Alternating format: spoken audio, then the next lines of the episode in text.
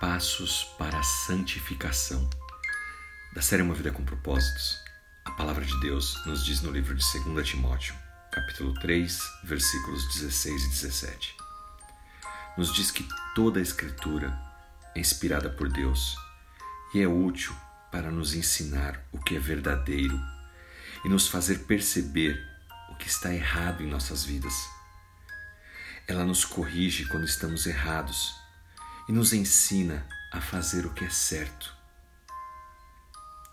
No livro de João, capítulo 17, versículo 17, o próprio Senhor Jesus nos diz: Santifica-os na verdade. A tua palavra é a verdade. A Bíblia é a palavra de Deus e nela nós encontramos a verdade, para que justamente possamos aprender, possamos corrigir nossos erros e possamos então caminhar na direção da santificação. E o que significa santificar? Santificar não significa que você um dia vai morrer e alguém vai fazer uma estátua sua te adorando como um santo.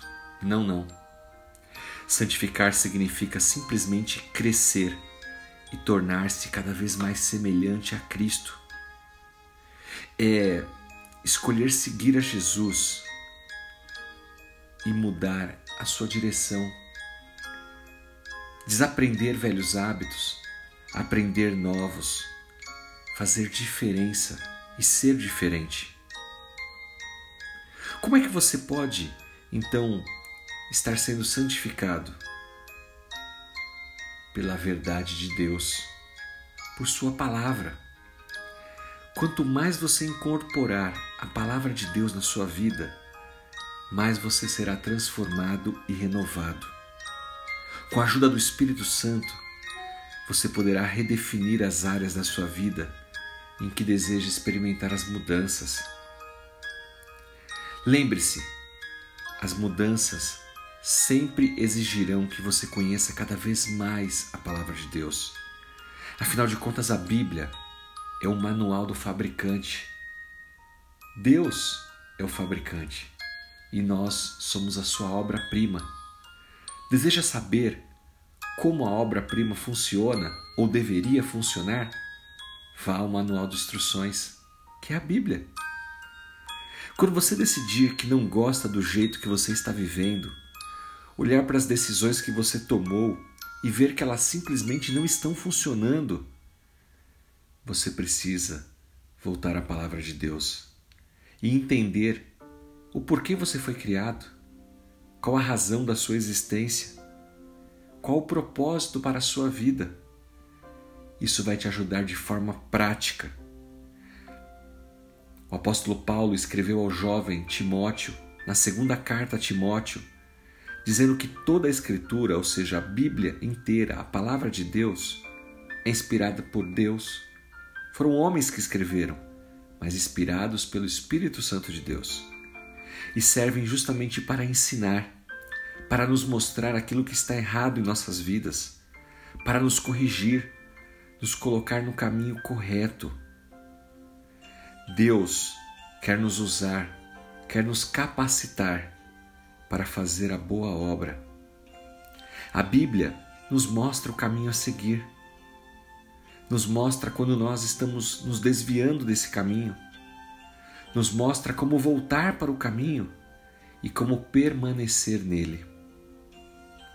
Em Sua palavra, Deus nos deu tudo o que nós precisamos para fazer as mudanças que precisam ser feitas para permanecer no caminho correto. Por isso é tão importante, meu irmão, minha irmã, que tenhamos tempos diários para leitura, meditação e oração. Se você não colocar isso no seu hábito, na sua rotina diária, você não vai crescer espiritualmente, não vai amadurecer, não vai continuar seguindo no processo de santificação. Uma vez chamado pelo Senhor Jesus, nova criatura, não sei se você já é batizado ou não, mas você nasceu de novo E nesse nascer de novo, começamos uma jornada do crescimento espiritual. A Bíblia é como um espelho que vai refletir em nós as áreas que precisam ser melhoradas, que precisam de mudanças. Mas nós só saberemos se praticarmos a leitura e meditação. Lembre-se disso. Somos chamados a uma mudança, chamados para viver uma vida com propósito, com um significado. E nós só encontramos isso na palavra de Deus.